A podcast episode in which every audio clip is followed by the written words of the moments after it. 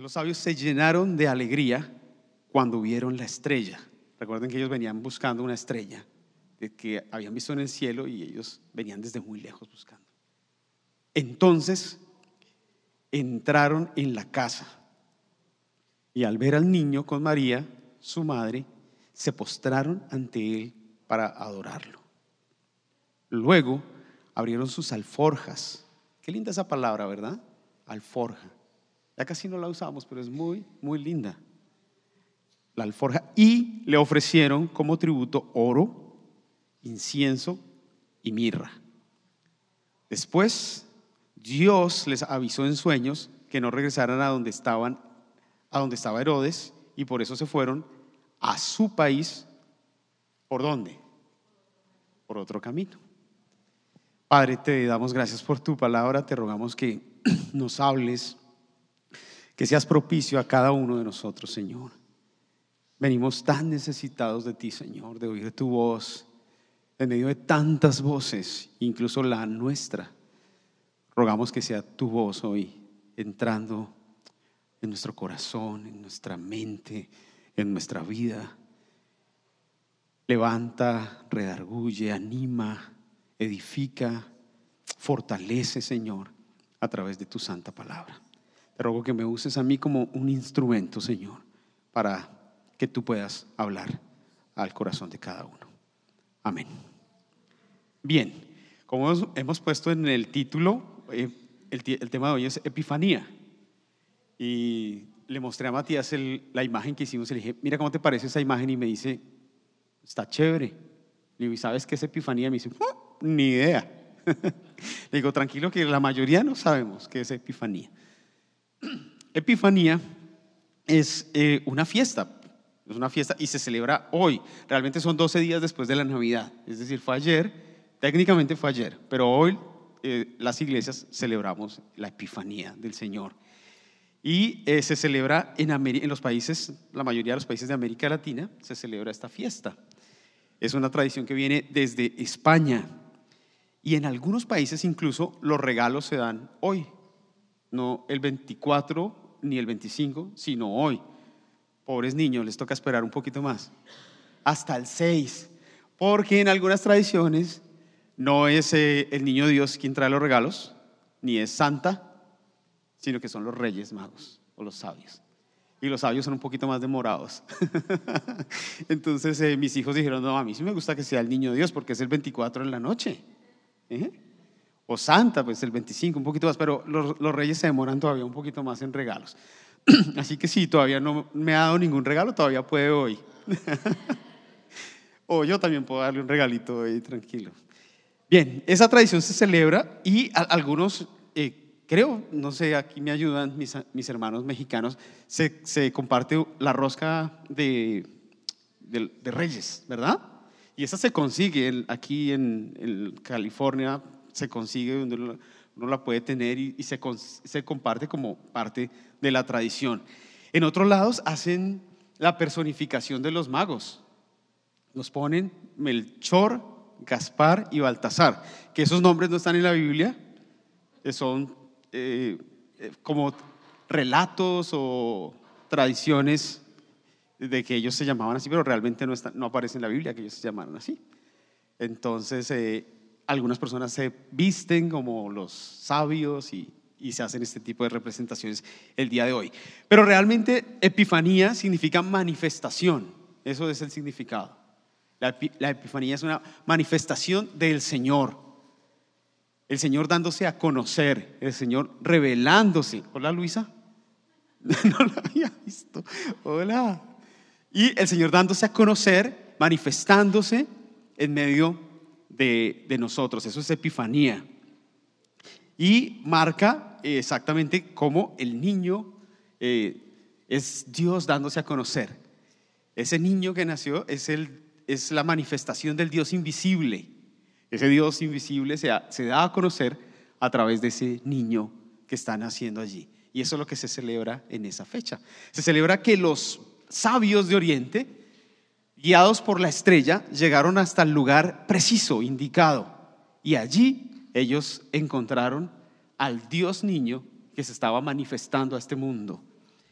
Y algo importante también que va a ser muy clave para entender la enseñanza de hoy es que esa manifestación no es solamente para un pueblo determinado, para los hebreos o los judíos, sino que esa manifestación va para toda lengua y toda nación, para toda raza, para todo pueblo.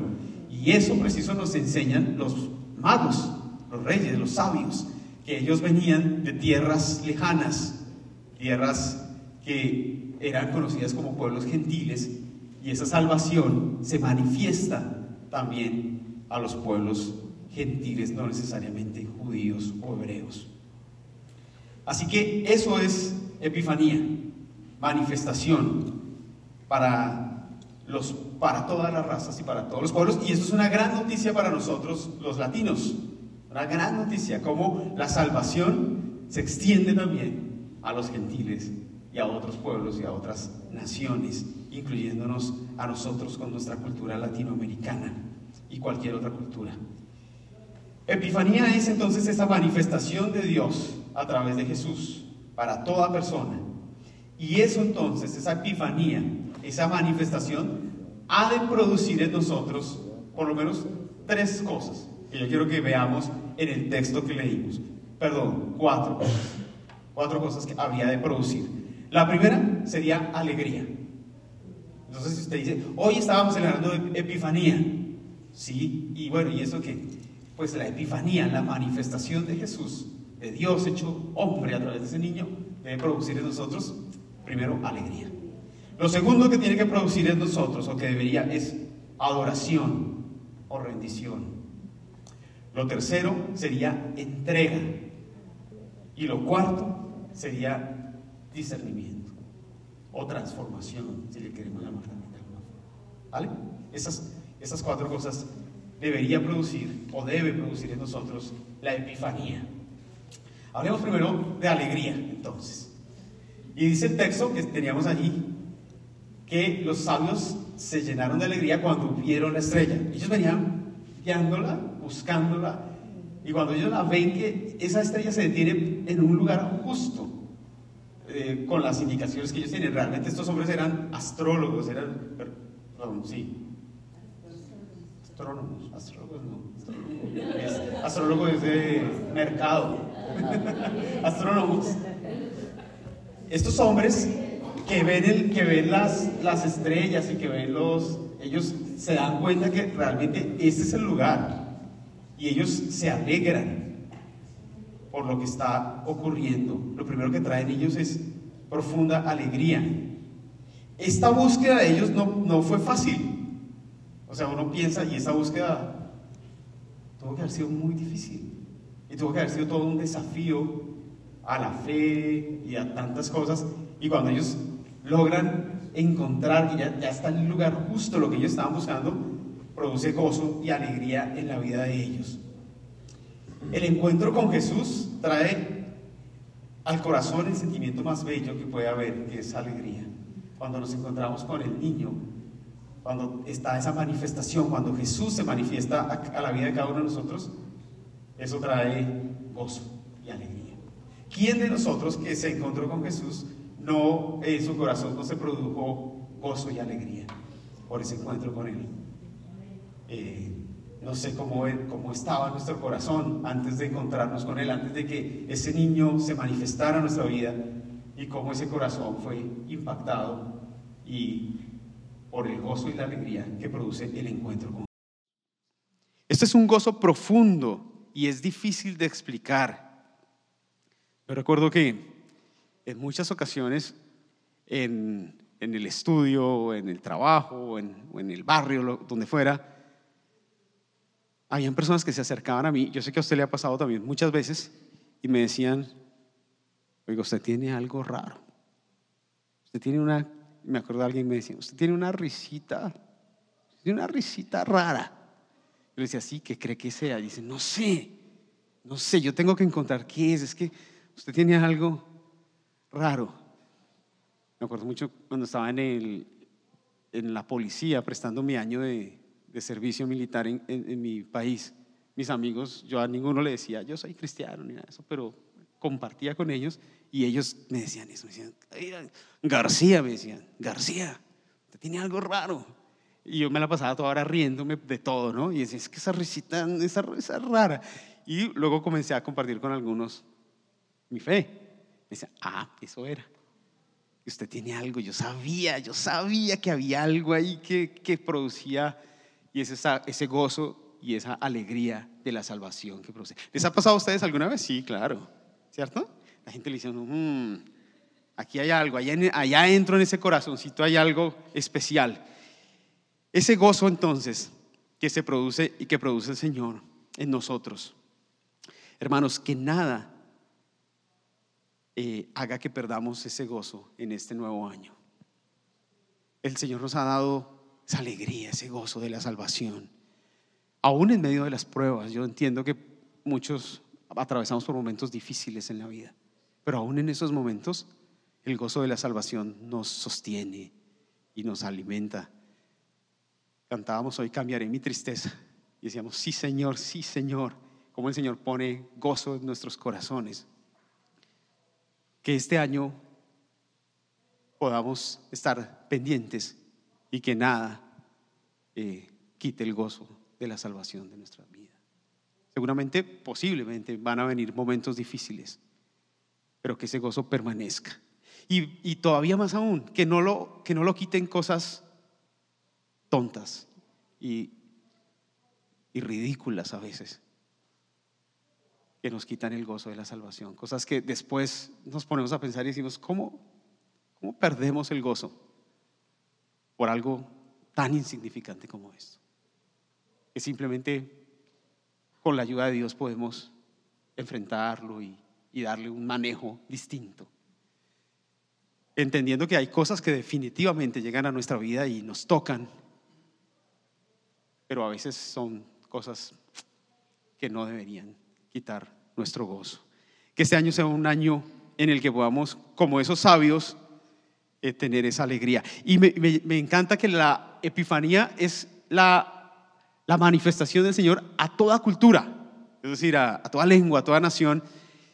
Y ¿Cómo podemos encontrarnos con Dios a través de eso desde nuestra cultura latinoamericana? ¿Cómo eso redime nuestra cultura? Y cómo la Epifanía nos invita a los gentiles a experimentar la alegría desde nuestra cultura latina. Cómo poder conservar esa emotividad y esa alegría que, caracteriza a nuestros pueblos y cada, cada, cada cultura que sea y poderla también evidenciar en medio de nuestra fe. Segundo, adoración. Lo segundo que debería producir la epifanía en nosotros es adoración. Dice el versículo 11 que entonces entraron en la casa. Y acá hay un detalle bien interesante. Los magos o los, reyes magos no llegan al pesebre, a la pesebrera, no, ellos llegan a una casita. Hay una, hay una diferencia allí. Parece, algunos no se han puesto de acuerdo, algunos, los que han estudiado estos temas, en el tiempo en el cual llegaron estos magos.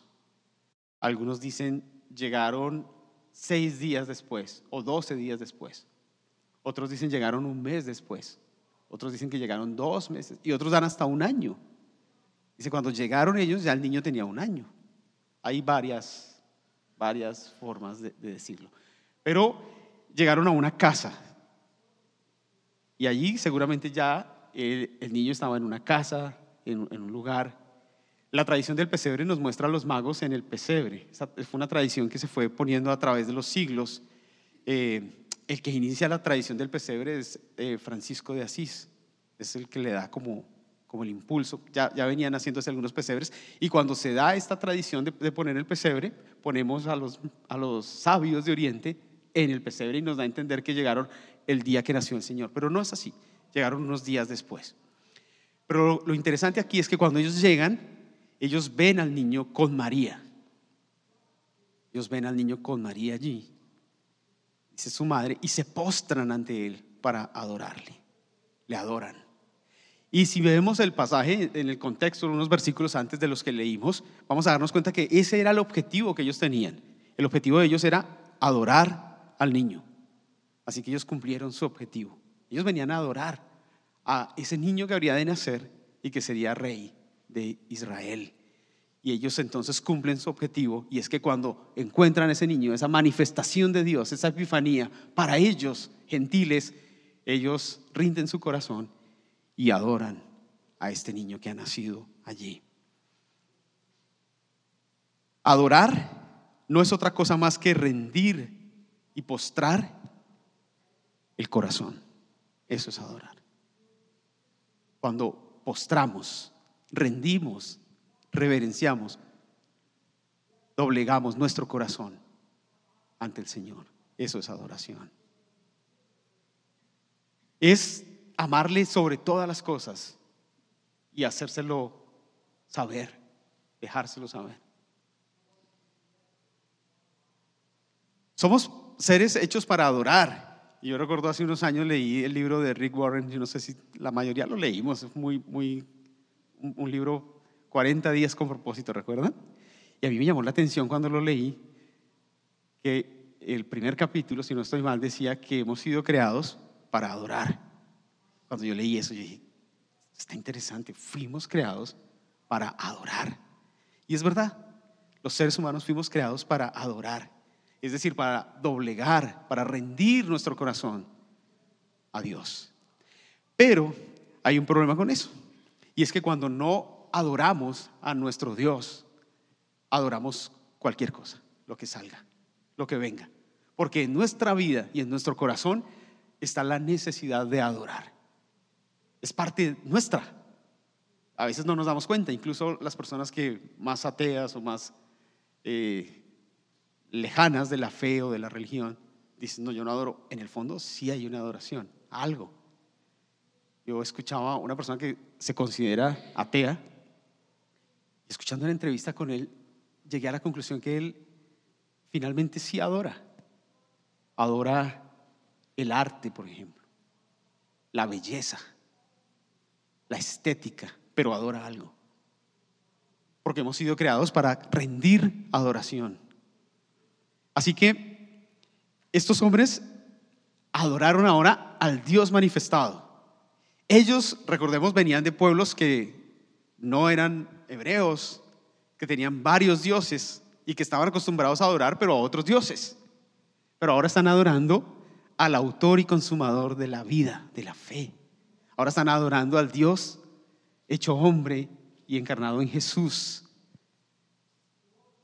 La verdadera adoración es esa, es rendir el corazón ante nuestro Señor Jesús, ante nuestro Dios y Salvador, Jesucristo. Y hago énfasis en que es rendir el corazón. Es cambiar el objeto de nuestra adoración. Muchas veces adoramos hasta sin darnos cuenta, sin, sin tenerlo muy conscientes. A veces nos adoramos a nosotros mismos. Epifanía, cuando tengo un encuentro y una, e, una manifestación con ese Dios verdadero, entonces lo que hago es que la epifanía me ayuda a cambiar el objeto de mi adoración. Estos hombres tenían adoración, pero la epifanía, ese encuentro con, el, con Jesús encarnado, hace que el objeto de su adoración cambie y ahora sea Jesús. Hoy, un día como este, Epifanía, es un buen día para cambiar el objeto de nuestra adoración. Yo no sé cuál es el objeto de, tu adoración o el sujeto de tu adoración. No sé si eres tú mismo, no sé si es algo, eh, tu intelecto, o una persona, o una idea, o algo material. No sé. Pero hoy es un buen día para rendirnos a Él y cambiar el objeto de nuestra oración y ponerlo, poner, rendir nuestro corazón realmente a nuestro Dios y decirle, Señor, yo te quiero adorar a ti y solo a ti. Quizá yo he pasado mi vida adorando otras cosas, que muchas de esas no han tenido ni sentido, pero hoy quiero poner mi corazón rendido a ti y adorarte solo a ti. Que 2024 sea un año para adorar al Señor en espíritu y verdad, para postrar nuestro corazón ante Él cada día de este nuevo año. Que hoy podamos decir, Señor, hago el compromiso de adorarte este año. es decir, de postrar mi corazón, de rendir mi corazón y mi vida ante ti en adoración. Es una actitud del corazón, la adoración. Lo puedes hacer de manera individual y personal, en tu casa, en tu oficina, todo el tiempo. Se adora a Dios con lo que cuando respiramos. Hay, todo lo que respire, alabe al Señor, adore al Señor. Lo podemos hacer en todo, con lo que hablamos, con nuestra vida entera adoramos al Señor. Pero también queremos hacerlo en comunidad. Así que este espacio, los domingos, aquí en la casa, es un espacio para que adoremos al Señor juntos, para que ayudemos a nuestros hijos a encontrar un, momento para adorarle a Él también y disfrutarlo. Yo les invito para venir los domingos y disfrutar la adoración, como la disfrutamos hoy. La oración, la, la adoración, cantarle en comunidad es maravilloso. Es decir, le adoramos con nuestra vida, le adoramos de manera individual, pero también le podemos adorar aquí, en la iglesia. Que podamos este año 24 también ser un año para adorar al Señor con todo el corazón, rendirnos ante Él, rendirnos. Decirle, aquí estoy, Señor, te rindo, postro mi corazón y mi vida delante de ti. Lo tercero que produce la epifanía en estos hombres y que hoy nos inspira a nosotros es entrega. Dice que luego abrieron sus alforjas, que les dije que me parecía una palabra preciosa, y realmente es bien linda. Abrieron sus alforjas y ofrecieron como tributo oro, incienso y mirra. Ellos llevaban esos regalitos. Y decía yo a mis hijos que ese fue el primer, el primer baby shower que, que hubo. Ahí, ahí, ahí comenzaron los baby showers. Ahora son más sofisticados, ¿no? Les llega una carta para comprar en una tienda, pero ese fue el primer baby shower. Y esos fueron los primeros regalitos. Hoy regalamos pañales, eh, biberoncitos. en ese tiempo se regalaba oro, incienso y mirra. Si hoy llega uno un baby shower con mirra, mm, lo van a mirar raro, ¿no? Llega uno un baby shower con incienso, traje incienso. Eso va a ser muy, muy raro. Pero eso se acostumbraba a regalar. Y se acostumbraba a regalar, ¿por qué? Porque estos hombres sabían que el que iban a hacer allí era una persona, un, iba a ser un hombre muy importante, iba a ser un rey. Y ellos traían regalos para un rey. Y esos regalos era lo que se acostumbraba a dar a un rey. Más o menos, estos, estos serían los significados. El oro era un regalo apropiado para un monarca y eh, significaba su gloria, su riqueza, la prosperidad que iba a tener su reino, su poder. El incienso era algo más que tenía que ver con lo sacerdotal. Los sacerdotes quemaban incienso. Y eso tenía que ver con lo sacerdotal, que tenía que ver con este rey que iban a ser, lo místico. Así que este regalo también tenía que ver con con esa parte sacerdotal de este niño que había nacido. Y la mirra tenía que ver con la parte humana de ese rey que estaba naciendo. Su humanidad e incluso su muerte también tenía que ver con eso. Algunos estudiosos dicen que oro, incienso y mirra estaba haciendo de alguna manera un acto profético acerca de nuestro Señor Jesús, quien iba a ser rey de reyes señor de señores ¿Quién sería el sumo sacerdote, el sacerdote real, celestial, y quién habría de morir en una cruz por cada uno de nosotros. Esos son los regalos que ellos dan allí. Esos tres dones predicen entonces ese verdadero rey, sacerdote y salvador. Romanos 12.1 dice, por esto hermanos, tomando en cuenta el amor que Dios nos tiene, les ruego que cada uno de ustedes se entregue como sacrificio vivo y santo, es decir, como un regalo vivo y santo. Este es el único sacrificio, el único don, el único regalo al que Él le agrada. La Biblia nos llama a ofrecernos nosotros mismos como sacrificio vivo y santo al Señor. ¿Qué tenemos hoy? En nuestra alforja. ¿Qué traes en tu alforja hoy que puedas ofrecer? Tranquilo que no voy a hacer aquí un... a ver, anillos, chequeras, no, no, no, nada de eso. Pero en la alforja de tu corazón, de tu mente, de tu vida, esa alforja que solo tú conoces que hay ahí, ¿cierto? ¿Qué traes hoy para ofrecer este año a Dios, al Señor? Si los sabios ofrecieron oro, incienso, mirra, pero además ofrecieron su corazón, su tiempo, su sabiduría, su ciencia. ¿Qué podemos ofrecer nosotros hoy? Amor, pasión. ¿Qué tal nuestras, nuestras destrezas? Porque este texto es bien lindo porque une la ciencia y la fe. Estos hombres eran hombres de ciencia. Y eso lo unen con la fe. Y eso es lo que ofrecen también. ¿Qué podemos ofrecer hoy al Señor en nuestra alforja? ¿Por qué no miras allá, esa alforja del corazón? Yo a veces abro la alforja de mi esposa para buscar unos chiclecitos o algo. Y yo abro la, bolsa y la abro y veo que hay muchas cosas. Y tiene muchas cosas interesantes. Mi maletica es tan básica. Un folder y la computadora, pero ya tiene muchas cosas. Siempre hay algo. Necesitamos tal cosa. Y aquí está. Parece como la, la maletica del sombrero del... Sale siempre algo. ¿Qué, ¿Qué hay en nuestra alforja hoy? Quizá tú estás diciendo, hay muchas cosas, yo podría ofrecer esto y podría ofrecer esto otro y también esto y mire, y hoy hay promoción, tengo, tengo mucho que ofrecer. Genial. Pero quizá tú miras y dices, tengo muy poco que dar. Eso también vale. ¿Qué tienes ahí hoy que puedas ofrecer este año para el Señor? ¿Tu tiempo? ¿Tu experiencia? ¿Tu pasión? entrega, tu profesión, compromiso, alabanza,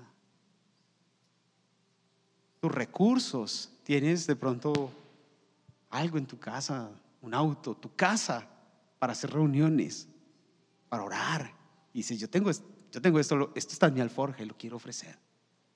¿Qué tenemos? Tenemos tantas cosas que cuando nos ponemos a mirar, nuestra maleta, nuestra alforja, nos vamos a dar cuenta que tenemos mucho, mucho, y que está ahí, y ya se nos había estado olvidado que eso estaba ahí. Se nos había olvidado que eso andaba por ahí. Y lo podemos sacar y lo podemos ofrecer al Señor este año. Los jóvenes, Hannah, Keila, Samuel, Iliana, Ariana, las chicas que nos acompañan hoy. Uh, se me olvidó tu nombre, pero ahí estás mirándome. La sobrinita de Andrés. Lo mejor que pueden ofrecer y que tienen en su alforjas, ¿saben qué es? Ay, Tomás, que está allá mirándome fijamente. Es la juventud, chicos.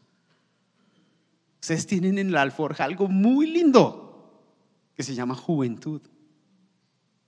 Y hay que ofrecerla. Yo recuerdo que un día yo no tenía mucho que ofrecer. Yo decía, yo no tengo ni una bicicleta tenía. ¿Y qué ofrezco? Y fui al altar y de rodillas le dije al Señor, Señor, ¿sabes qué te ofrezco? Mi juventud. Creo que es lo más valioso que tengo ahora. Y te la ofrezco entera. Me acuerdo que le dije, desde los 20 años hasta los 30 no quiero hacer otra cosa más que servirte me fui al seminario, después me fui de misiones, después quise entregarle al Señor lo mejor de mí, que eran los 20, esa época maravillosa, que se va y que no vuelve, pero que se la quise entregar a Él, chicos, chicas.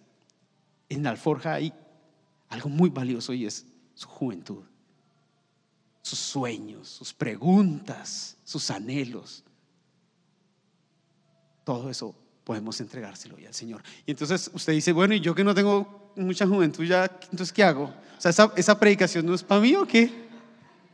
No, los que no tenemos mucha juventud ya, podemos entregar nuestra experiencia, nuestra sabiduría, nuestra, forma de, de, hacer las cosas, nuestras historias, nuestro trabajo, nuestro amor. Tanto que tenemos que entregar, tanto. Nuestros oídos, nuestros consejos. Hay mucho en nuestra alforja para entregar. Bien, por último, la Epifanía nos invita también a la transformación, a la transformación. Dice, después Dios les avisó en sueños que no regresaran a donde estaba Herodes. Y por eso se fueron a su país, a su nación, por otro camino. Ese solo versículo dice muchas cosas, pero solo puedo enfatizar en algunas nomás. Ahí hay providencia de Dios en esa transformación.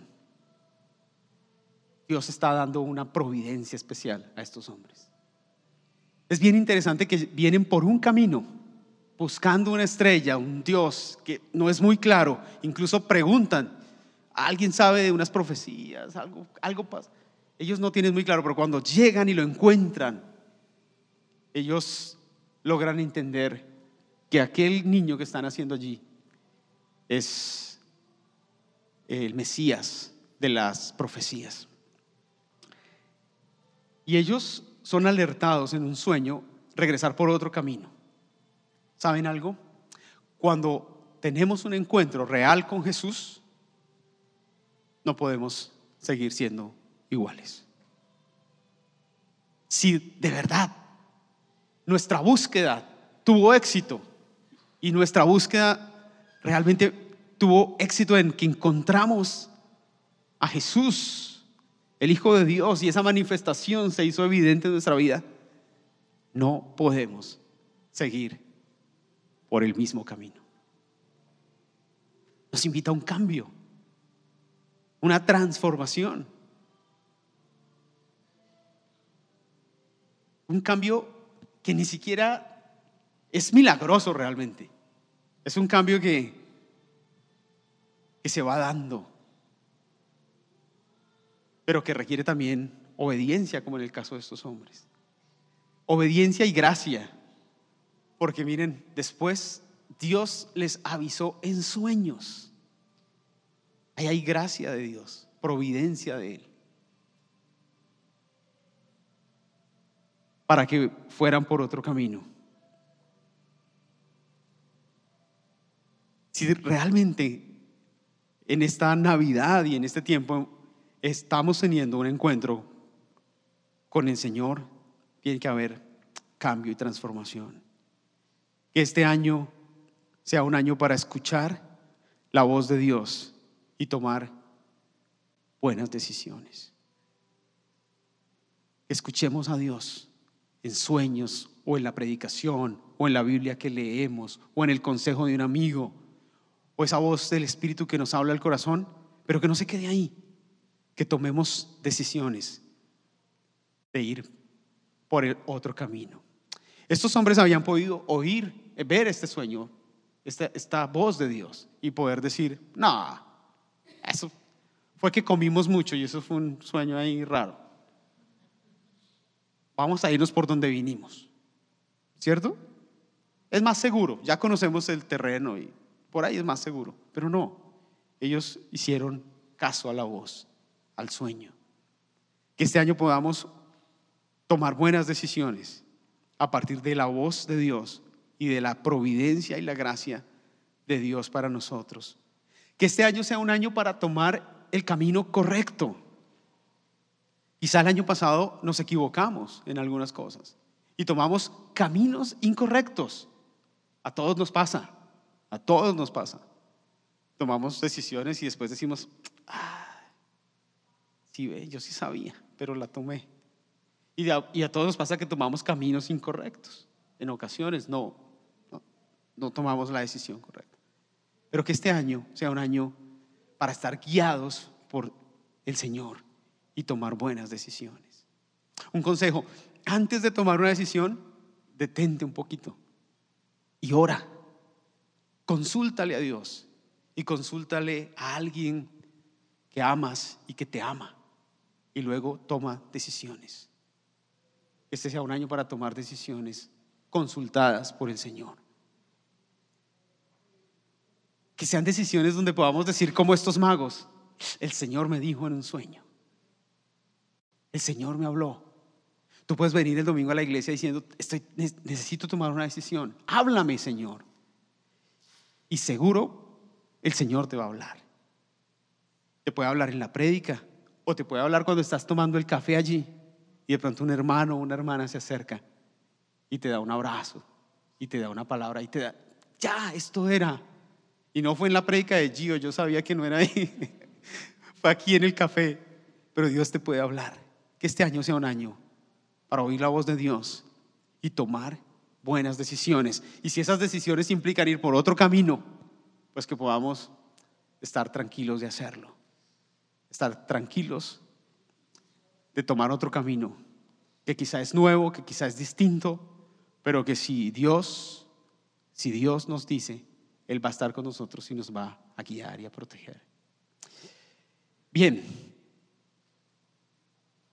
el Señor sabrá guiarnos entonces que la epifanía, es decir, la manifestación de la gracia de Dios en Jesús, se haga real en tu vida. Que produzca en ti alegría, adoración, entrega y transformación. Y que produzca también en nuestra comunidad alegría en la casa, adoración en la casa, entrega todos sacando de la alforja este año. Y transformación, transformados a la imagen del Señor, poco a poco, siendo cambiados los unos con los otros, reconociendo el obrar de Dios en nuestras vidas y en nuestros corazones.